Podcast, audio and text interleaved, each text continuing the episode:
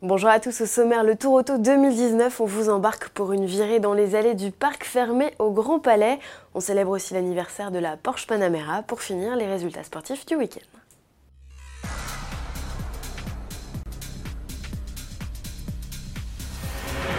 10 ans, c'est l'âge de la Panamera. C'est en avril 2009 que Porsche a révélé sa première berline 4 portes 4 places de série. À l'époque, elle complétait une gamme juste composée des 911, Boxster Cayman et Cayenne.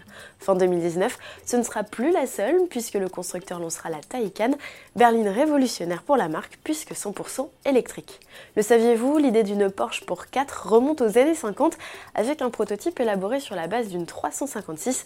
Il s'agissait de la Type 530. Dans les années 60, la firme créa une 911 à 4 portes, puis plusieurs 928 allongées virent le jour dans les années 80. À l'aube des années 90, le développement de la Type 989 fut abandonné pour des raisons économiques. Le travail ne reprit qu'au début des années 2000 avec les concept cars Mirage, Météor et Fantôme.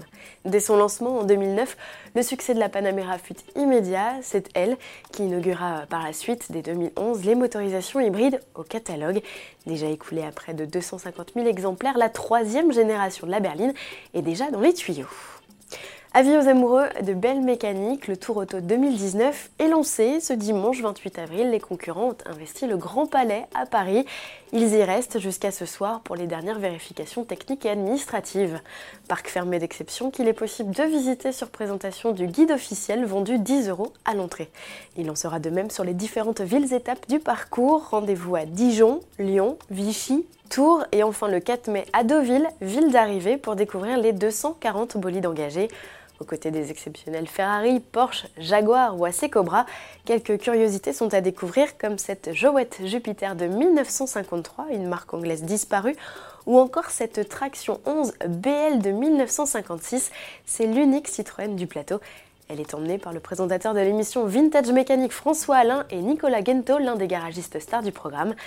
Jerry Bleinberg et Aurélien Leteux, duo vedette de l'émission Wheelers Dealers France, sont aussi au départ au volant d'une Alfa Romeo Giulia Print GT Veloce de 1956. Enfin, Peugeot engage officiellement deux véhicules aux mains de deux confrères journalistes, une 204 coupée avec notamment à bord le patron du design de la marque, Gilles Vidal, et une 504 coupée où va prendre place Maëva Kourk, Miss France 2018.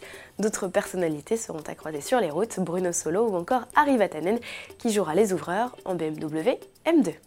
Sport pour finir, Mercedes s'impose une nouvelle fois en Formule 1. C'est le quatrième doublé consécutif de l'équipe en autant de courses, du jamais vu dans l'histoire de la discipline. En Azerbaïdjan, Valtteri Bottas remporte la cinquième victoire de sa carrière, la deuxième cette saison, devant Lewis Hamilton.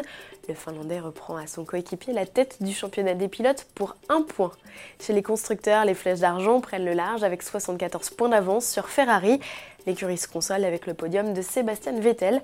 L'Allemand reprend la troisième place au classement à Max Verstappen. Prochaine étape le 12 mai en Espagne, premier des huit Grands Prix européens. À Paris, ce 27 avril, il y avait de la Formula E. La course a été particulièrement animée dans les rues de la capitale à cause de la pluie. C'est la première fois en 5 ans qu'une épreuve se tenait sur piste détrempée. Entre accrochage, glissade et erreur de pilotage, au final, c'est Robin Frinch de l'écurie Virgin Audi qui s'impose sous drapeau jaune. C'est le huitième vainqueur différent en 8 courses. Le pilote néerlandais prend au passage les commandes du championnat devant André Lotterer, deuxième de la course parisienne. Prochaines aventures à suivre à Monaco le 11 mai. Enfin, en WRC en Argentine, Thierry Neuville fait un sans faute, contrairement à ses rivaux. Le pilote belge de l'écurie Hyundai signe sa deuxième victoire consécutive et conserve les rênes du championnat avec désormais 10 points d'avance sur Sébastien Ogier, troisième de cette épreuve. Andreas Mikkelsen, deuxième, permet au constructeur coréen d'enregistrer son premier doublé depuis le rallye de Pologne 2017. Dans 10 jours, les pilotes découvriront le Chili, toute nouvelle épreuve au calendrier. À demain.